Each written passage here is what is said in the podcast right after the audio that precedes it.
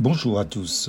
Aujourd'hui, nous voulons vous parler de remords et repentance. Ne pas confondre remords et repentance.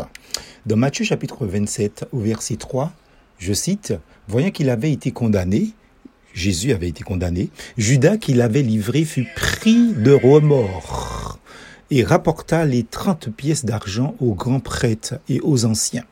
Dans Matthieu chapitre 26, verset 75, alors Pierre se souvint de ce que Jésus lui avait dit, avant que le coq chante, tu mourras rogné trois fois.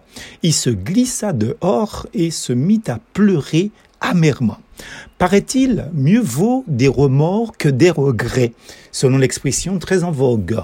Voilà deux versets avec deux hommes, deux histoires différentes, mais aussi deux attitudes différentes. L'un est pris de remords, comme dit la Bible, et ira se pendre. L'autre qui pleure amèrement parce qu'il regrette du plus profond de son cœur et s'est repenti. Le premier, Judas a trahi Jésus pour 30 pièces d'argent. Attention, car l'amour de l'argent est une racine de toutes sortes de maux. Pour s'y être adonnés, certains se sont égarés très loin de la foi et se sont infligés beaucoup de tourments, c'est-à-dire de remords. 1 Timothée chapitre 6, verset 10.